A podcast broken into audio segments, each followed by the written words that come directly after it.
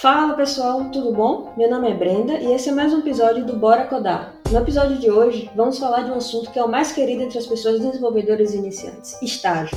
E não estou falando de qualquer estágio, estou falando de estágio remunerado, remoto e em projetos open source. E para tocar nesse assunto comigo, trouxe a minha parceira de projetos, Juliana Fajardim. E aí, Ju, como é que você tá? E conta pra gente quem és tu. Olá, pessoas. Como Brenda disse, eu sou Juliana Fajardini. Eu estou bem, na medida do possível, nessa situação toda atual. Eu sou uma pessoa que conheci Brenda em Salvador, mas eu sou do Rio Grande do Sul, embora eu tenha vivido a maior parte da minha vida em Salvador.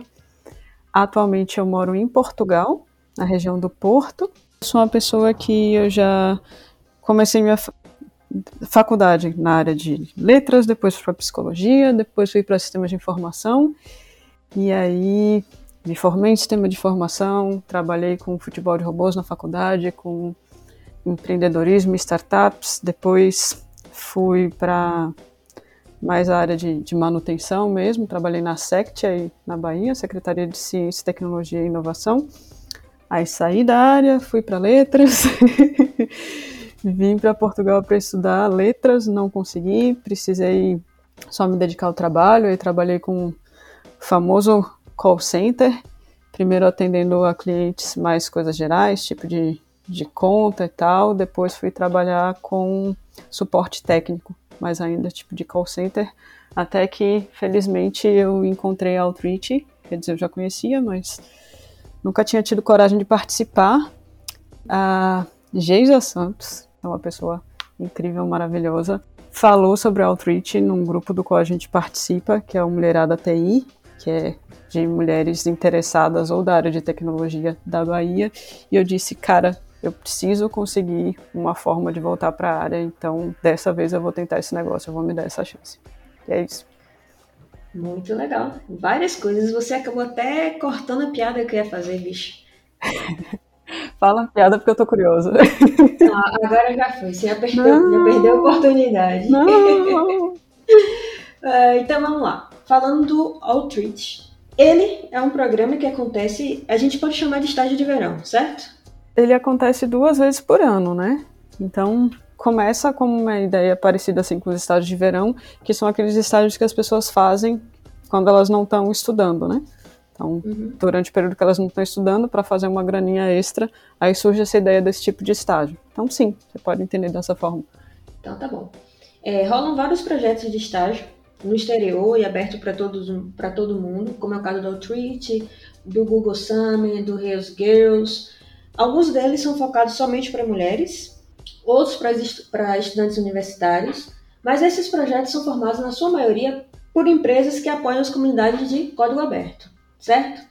E eles abrem as portas para a comunidade colaborar com as soluções e tem um principal objetivo, que é aumentar a diversidade no, no mundo da tecnologia.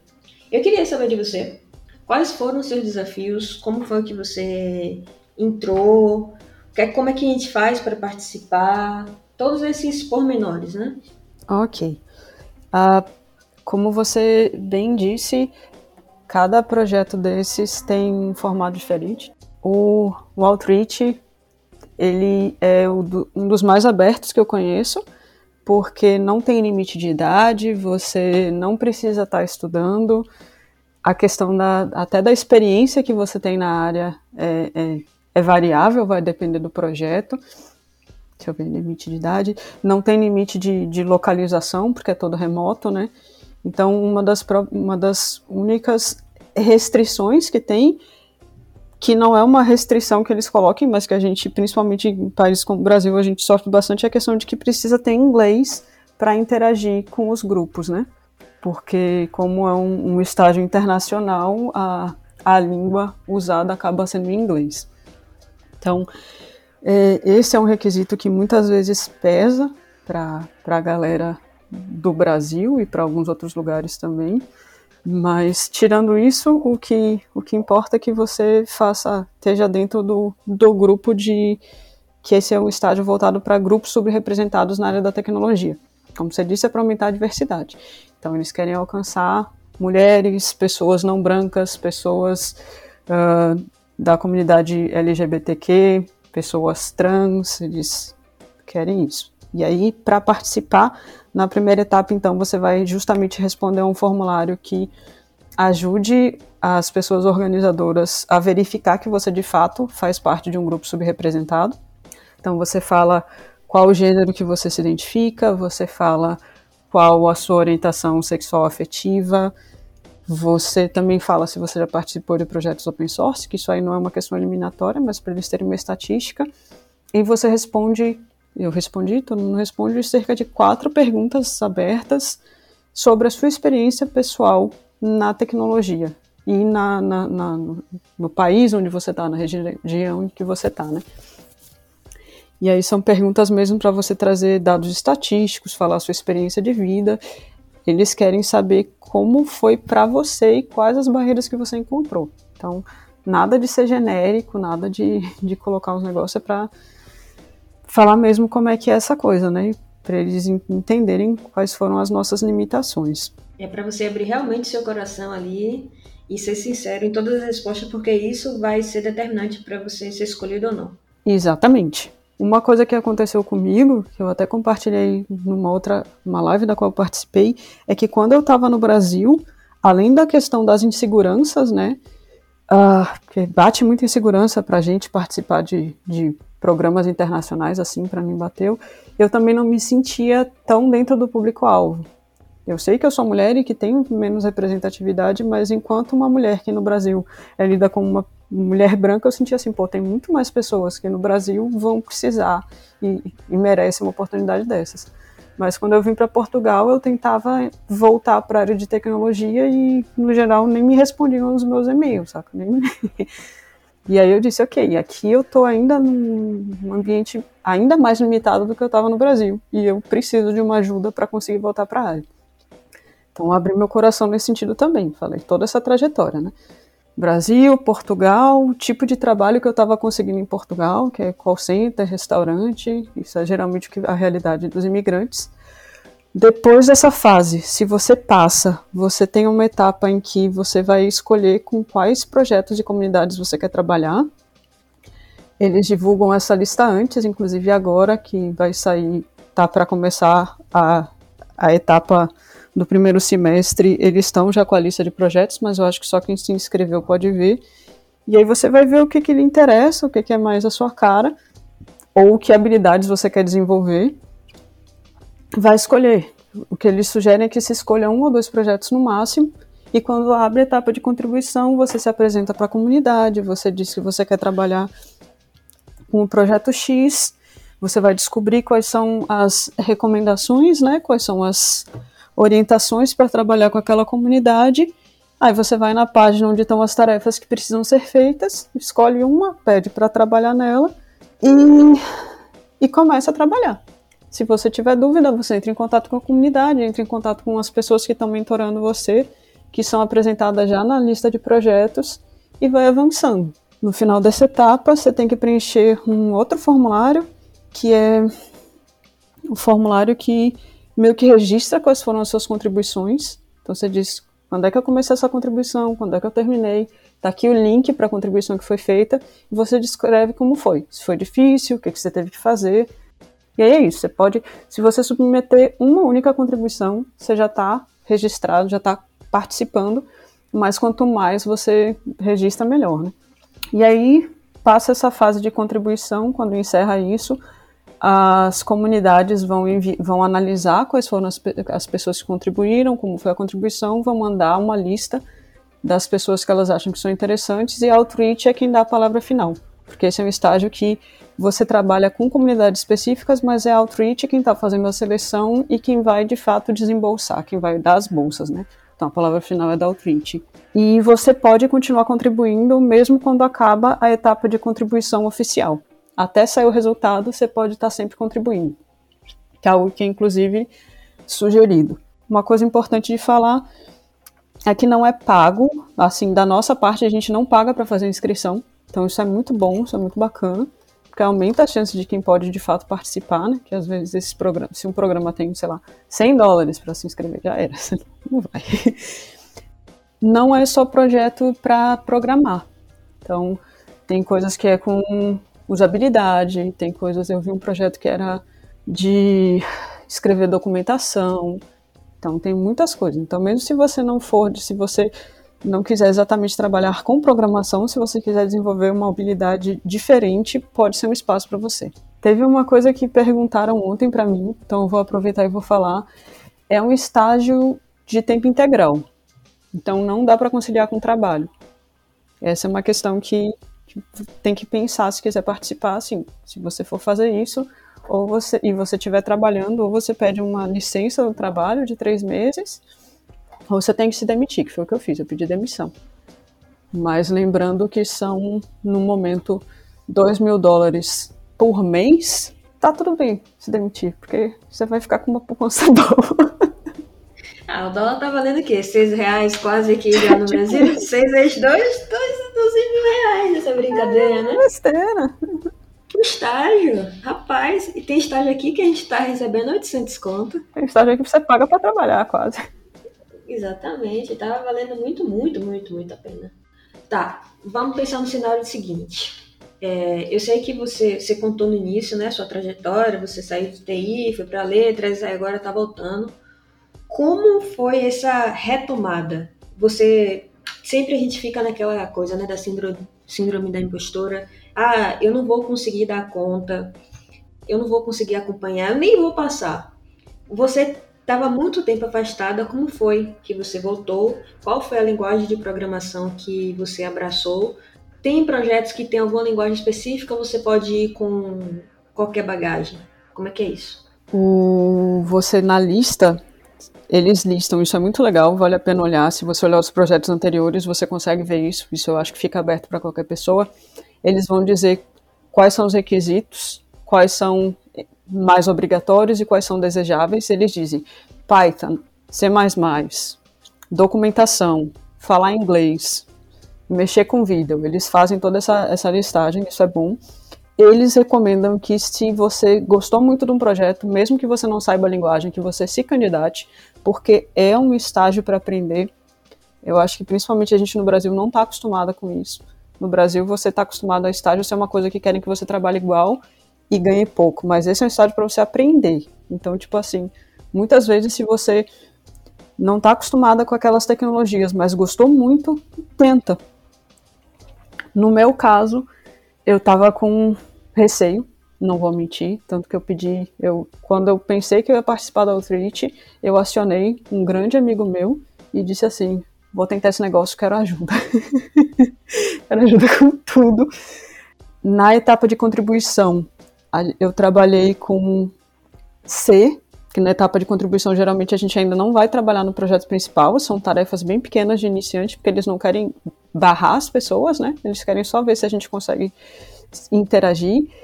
E na etapa no projeto em si, meu primeiro projeto era para ser para migrar um código, um protocolo de C para Rust, que é uma linguagem de, de sistemas também, uma linguagem mais recente, que começou dentro da Mozilla e hoje está mais independente. E só que aí no meio do processo descobriram que tinha outra galera trabalhando no, mesmo projeto que eu, que é um projeto de código aberto, né? Então a task estava lá no Redmine e alguém viu a task, começou a trabalhar nela e esqueceu de dizer, olha, estou trabalhando nisso. quando eu fiz um pull request no GitHub, quando eu compartilhei o meu trabalho, Aí essas pessoas viraram e disseram: Ah, que legal, a gente viu que isso já está bastante avançado aqui, mas a gente está trabalhando com isso também. Aí os meus mentores disseram: Ah, foi. Então. Aí disseram: Olha, é melhor você parar, porque o trabalho dessas pessoas está mais adiantado. É, a gente já entrou em contato com os organizadores da Outreach, isso é uma coisa que pode acontecer. Então, fica. Dá uma respirada aí que a gente vai encontrar outro projeto para você. Ah, no meu projeto seguinte já foi diretamente em Rust.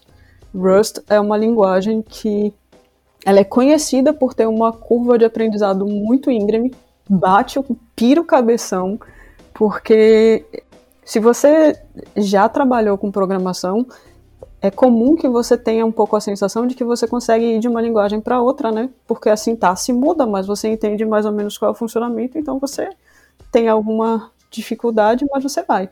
Só que o Rust, ele tem umas coisas que são são muito herméticas, que você olha o código e você não entende o que está acontecendo.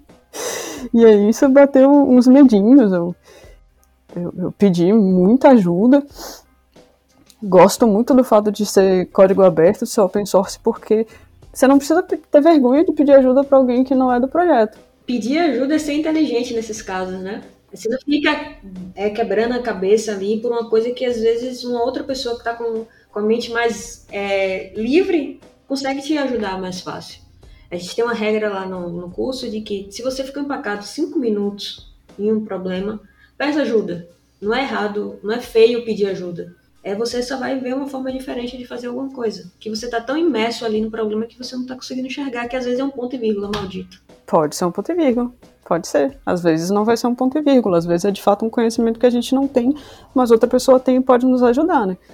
Agora que você falou, eu lembrei de uma analogia que é muito boa, que é tipo, sabe quando a gente tá perdido, tá numa outra cidade, e aí a gente fica com o carro, aí vai rodando e não pede ajuda para ninguém, né? Aí roda, roda, roda. Por que você não para e não pergunta? A Lagoinha te mandou um beijo, viu? pois, inclusive. Se você tá perdido, você sabe que você precisa pedir ajuda para alguém. Não tem nada de errado fazer isso. E a Outreach também é, encoraja a fazer isso. É uma coisa que tem aqui, é, a cada duas semanas eles pedem para a gente escrever um post num blog e a, a temática de, de um, da, uma das postagens é justamente sobre ficar travado e pedir ajuda e como é esse processo e tal. Então, para voltar, foi bem desafiador isso. Muito, muito desafiador. Tanto pelo Rust, quanto por estar tá parada, quanto por trabalhar contribuindo com outras pessoas a minha sensação é de que mesmo das outras vezes que eu trabalhei, eu estava muito sozinha. Quando eu trabalhei na SECT dando manutenção, era só eu. Quando eu trabalhava no grupo de pesquisa, tinha colaboração com os times remotos, mas cada pessoa tem seu projeto, né? Então você fica mais. E agora eu estou numa coisa que eu colaboro um pouco mais. E isso dá medo também, né? Dá medo da exposição, da.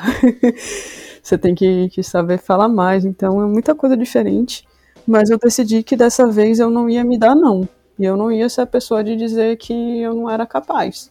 Com todo o medo que bate, às vezes, quase que diariamente. Eu disse assim, velho. Se alguém for dizer que eu não sou bom o suficiente, se alguém for achar que não tá bom, vão ser os outros. Porque não posso ser eu a fechar as portas para mim mais. Que é um medo que a gente faz muito, né?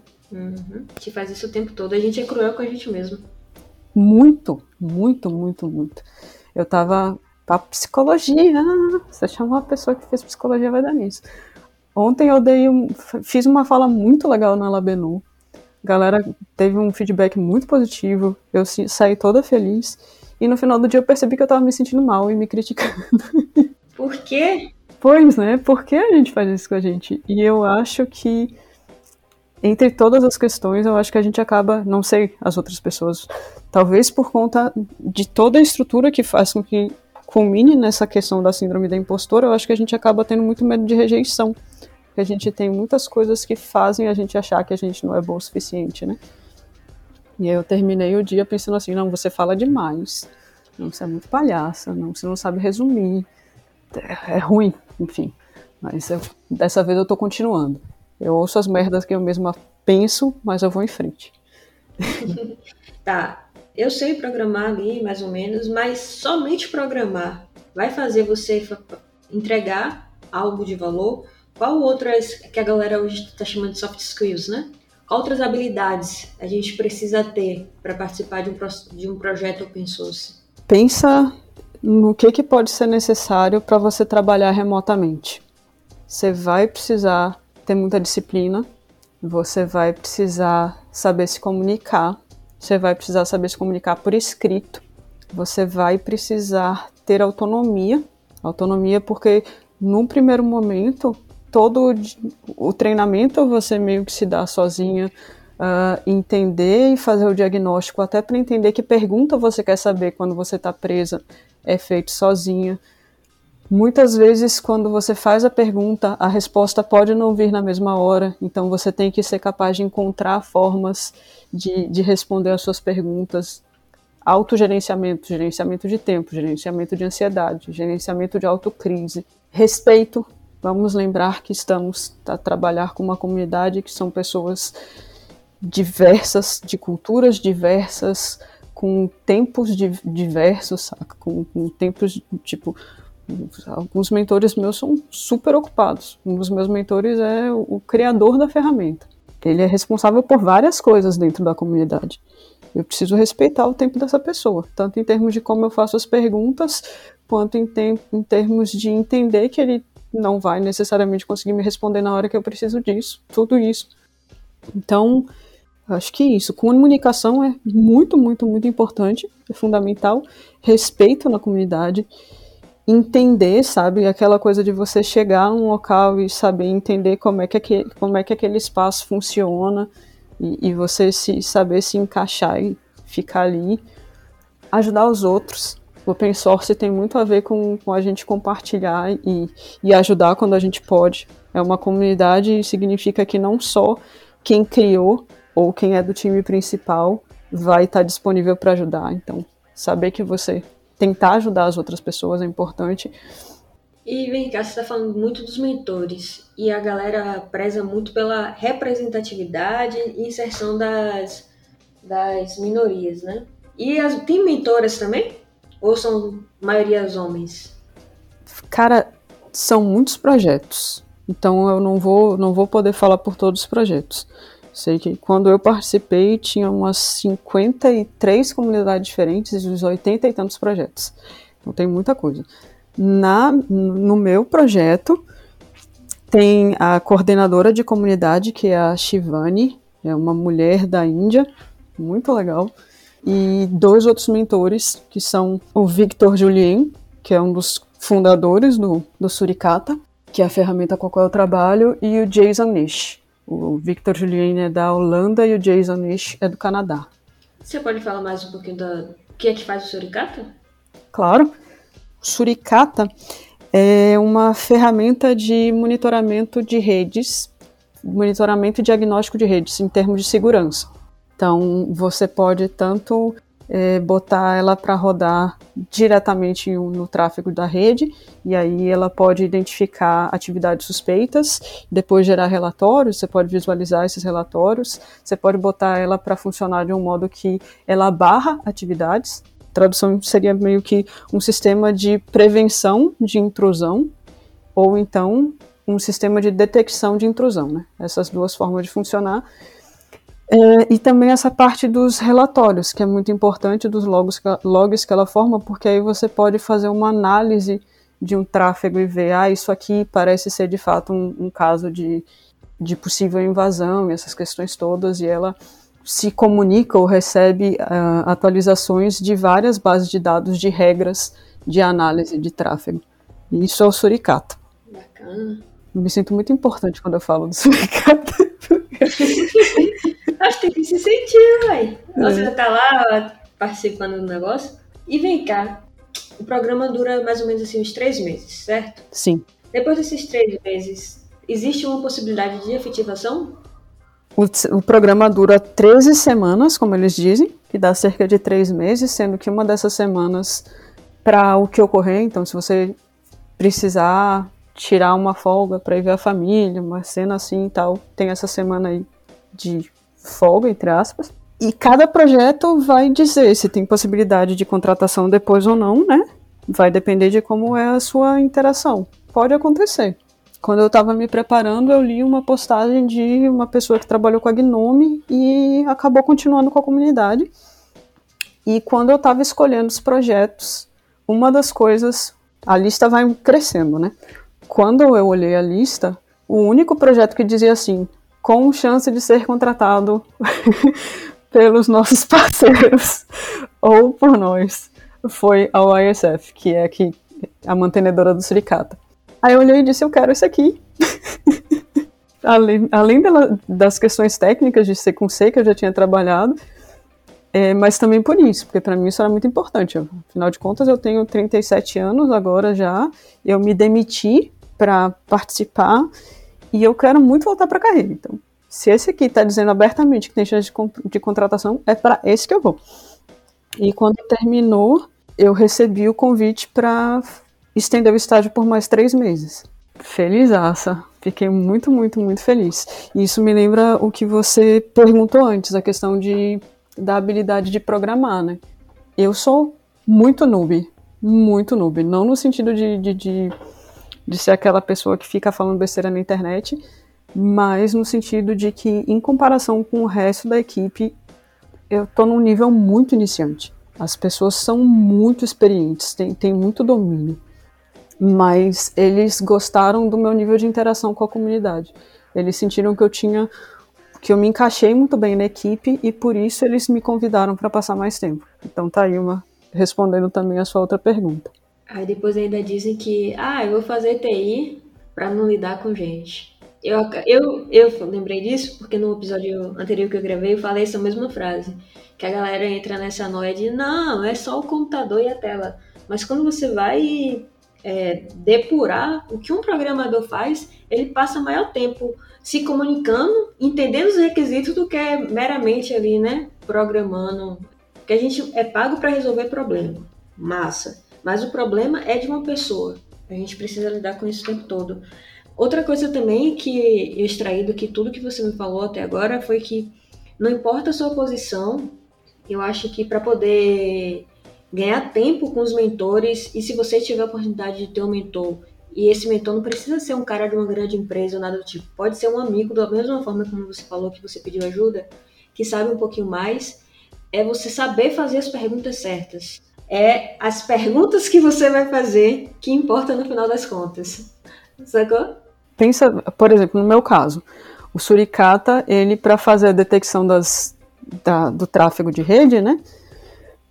você está falando em termos de protocolo. Por exemplo, o HTTP é um protocolo. O TCP, que às vezes a gente pode ouvir falar, TCP/IP, falando aqui no nível mais iniciante, talvez as pessoas não conheçam, então são dois protocolos que estão envolvidos aí. HTTPS é uma especificação do HTTP, então esse tipo de coisa. Eu estou implementando o Postgre para o Suricata. Postgre, nesse caso, é o protocolo de comunicação da base de dados Postgre com o lado do cliente. Então, aquela parte que você abre lá e que você faz uma consulta na sua base de dados é esse, esse protocolo de comunicação. Os meus mentores, eles entendem muito de suricata, eles entendem muito de, de tráfego de rede no geral, mas eles não pararam para estudar o Postgre. Senão, eles não precisavam me pedir para fazer isso. então, se eu não perguntar direito, eles não vão saber, porque eu sou a pessoa que estou parando para estudar de fato Postgre. Então, até nesse sentido, assim. Outro dia eu estava falando com, com a minha mentora, com a Shivani, e ela estava ela tá implementando um outro protocolo ela me disse eu vou ter uma, uma reunião com o Jason e eu quero especificar as minhas perguntas para deixá-las no domínio do Rust. Porque se eu deixar no domínio do SMTP que é um protocolo de e-mail né talvez ele não saiba responder. Então até isso a gente precisa também. Nossa. isso que você falou de estudar a fundo o banco de dados me lembrou de que às vezes a gente pensa que não vale a pena estudar a fundo uma, uma simples tecnologia ali que a gente vai usar no nosso dia a dia, porque seria, entre aspas, o trabalho da outra pessoa. Mas quando a gente se abre para poder estudar, você acaba abrindo várias outras portas.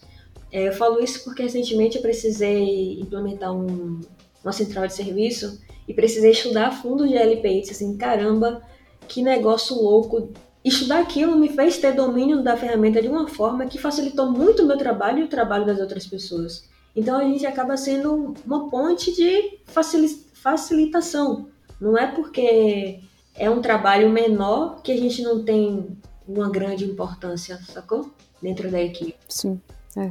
Eu, isso que você falou me fez lembrar que uma das tarefas que eu acabei pegando, não, é dire... não era não é um foco, mas que eu acabei pegando é voltada para documentação. Porque para conseguir implementar o protocolo, eu preciso entender como algumas coisas no Suricata funcionam. Como, por exemplo, uma transação. O que é uma transação dentro do Suricata, só que não tem documentação para isso. Sabe que nem sempre os programadores eles vão parar para escrever documentação se eles podem estar tá escrevendo código.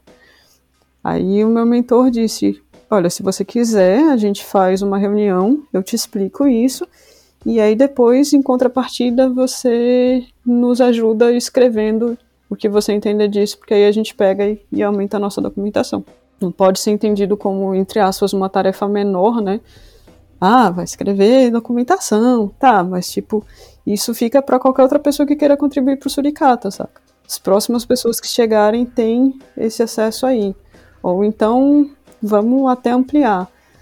Se você faz uma tarefa de tradução, uma tarefa de tradução pode significar que pessoas que não têm tanto domínio do inglês vão poder ajudar com uma ferramenta. Então é genial. Toda tarefa tem, tem o seu lugar. E voltando lá à questão dos requisitos para participar, tem a, a questão do inglês. O quão isso é importante? Qual é o nível de inglês que é essencial? É você conseguir ler e escrever. Você não precisa ler e escrever perfeito. Você precisa ler e escrever no nível de interpretação Muita gente com quem você vai trabalhar também não é nativo do inglês. Isso é normal. Então eles entendem que pode ter alguma diferença de gramática, que pode ter uma construção que não pareça, não, não soe tão natural, porque muitas vezes essas pessoas também estão fazendo isso. Então, principalmente ler e escrever, porque você precisa ler a documentação, você precisa ler os e-mails, você, você precisa escrever todo o ensaio, ele é em inglês. Você precisa entender o que está sendo pedido para você. Em alguns casos, pode ter que participar de alguma reunião.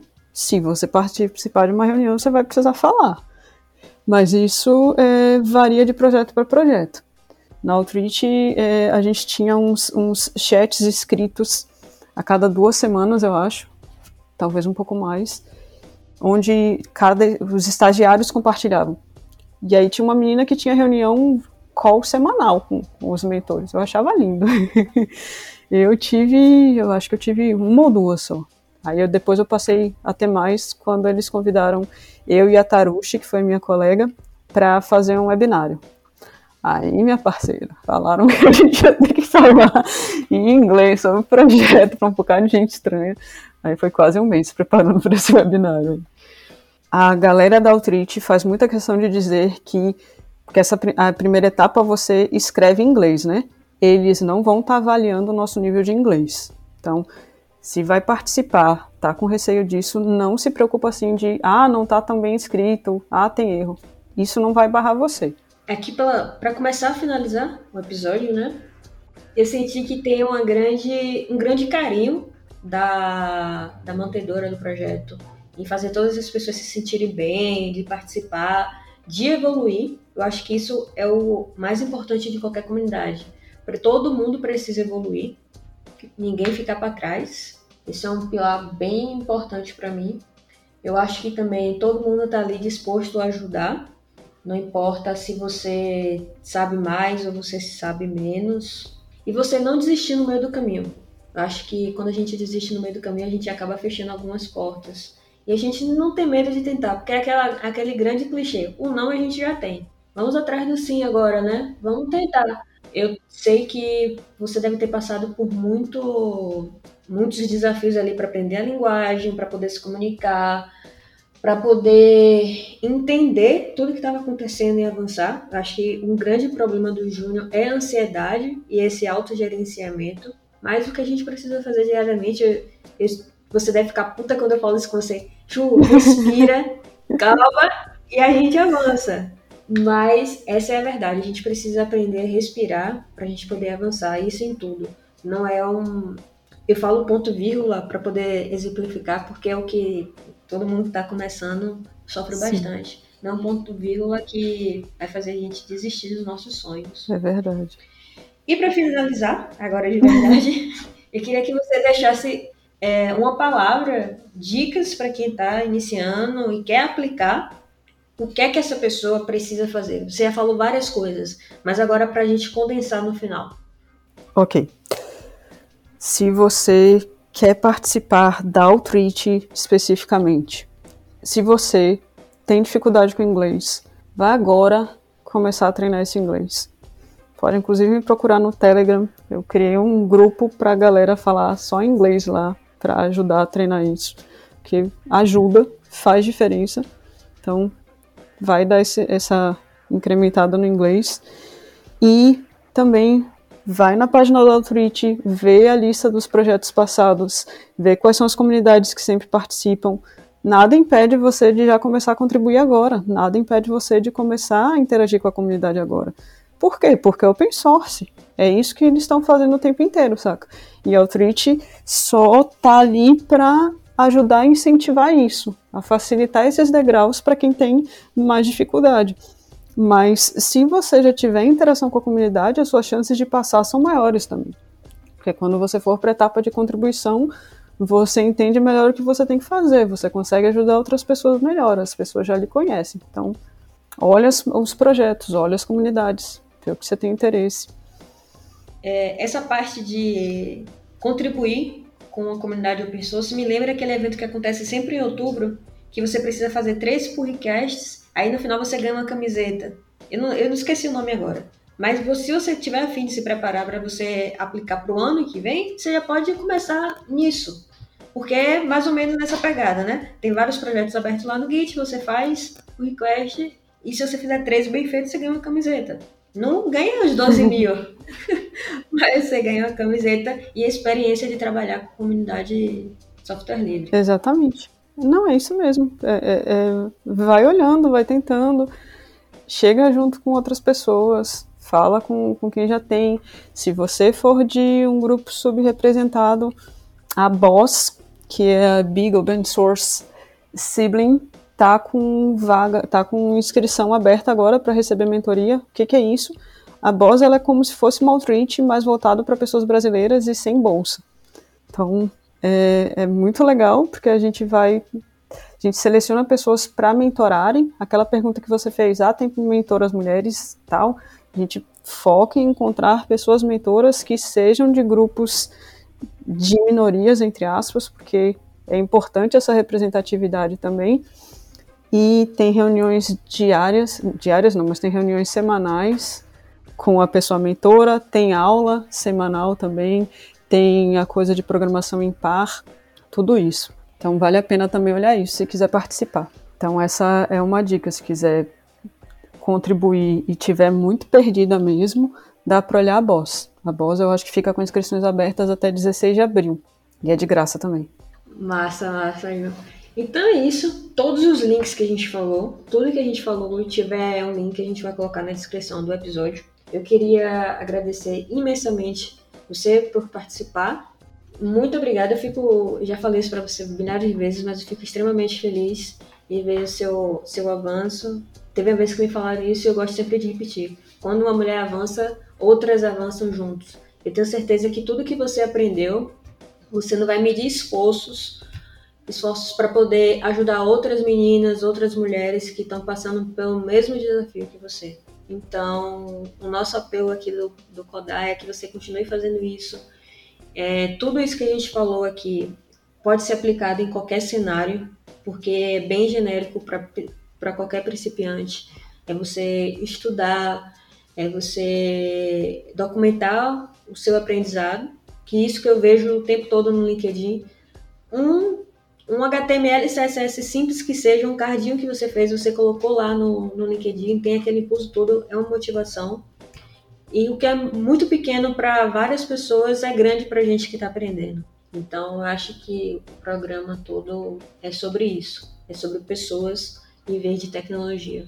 E que eu te agradeço. Se você quiser falar alguma coisa, a oportunidade é agora. Isso que você disse. Eu vou falar três coisas para terminar. Eu falo demais. Uma celebrar as nossas pequenas conquistas. Volta e meia eu me dou conta e, e, eu acho que é importante quando eu consigo.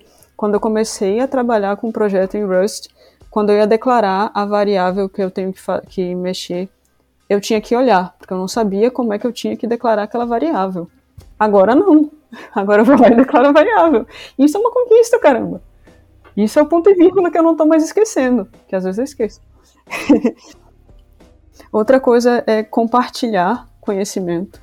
Então, tipo, uma coisa que a Outreach incentiva a fazer, e é sempre bom, aprender uma coisa, faz uma postagem num blog, faz uma postagem no LinkedIn, isso também é seu portfólio, isso é um soft skill que mostra que você sabe se comunicar, que mostra que você quer devolver para a comunidade. A galera de software livre gosta muito disso. E a terceira coisa, você falou um pouco disso, eu também falei, é assim, o não a gente já tem. Se a gente é mulher, se é pessoa negra, se é pessoa LGBTQ, você tem ainda muito mais nãos. Tá cheio de história aí de porta sendo fechada pra gente. Não vale a pena, não é justo a gente fechar as portas pra gente também. Então vamos ser mais gentil, vamos aceitar, vamos, vamos fazer o que a gente pode. Se alguém fechar a porta pra gente, beleza. Mas não é, não é justo que eu mesma feche as portas para mim antes de, de ir lá bater nela. Então vamos lembrar disso também pra gente, para ter mais oportunidades. Muito obrigada. Continue avançando. então é isso. É, o próximo ciclo do Outreach começa em agosto. A gente vai deixar o link para se você tiver vontade de participar saber mais. A gente agradece todo mundo que ouviu até aqui. Esse episódio acho que vai ser o maior do podcast até agora. Mas é isso. Qualquer dúvida, qualquer sugestão, só procurar a gente lá no codar.app.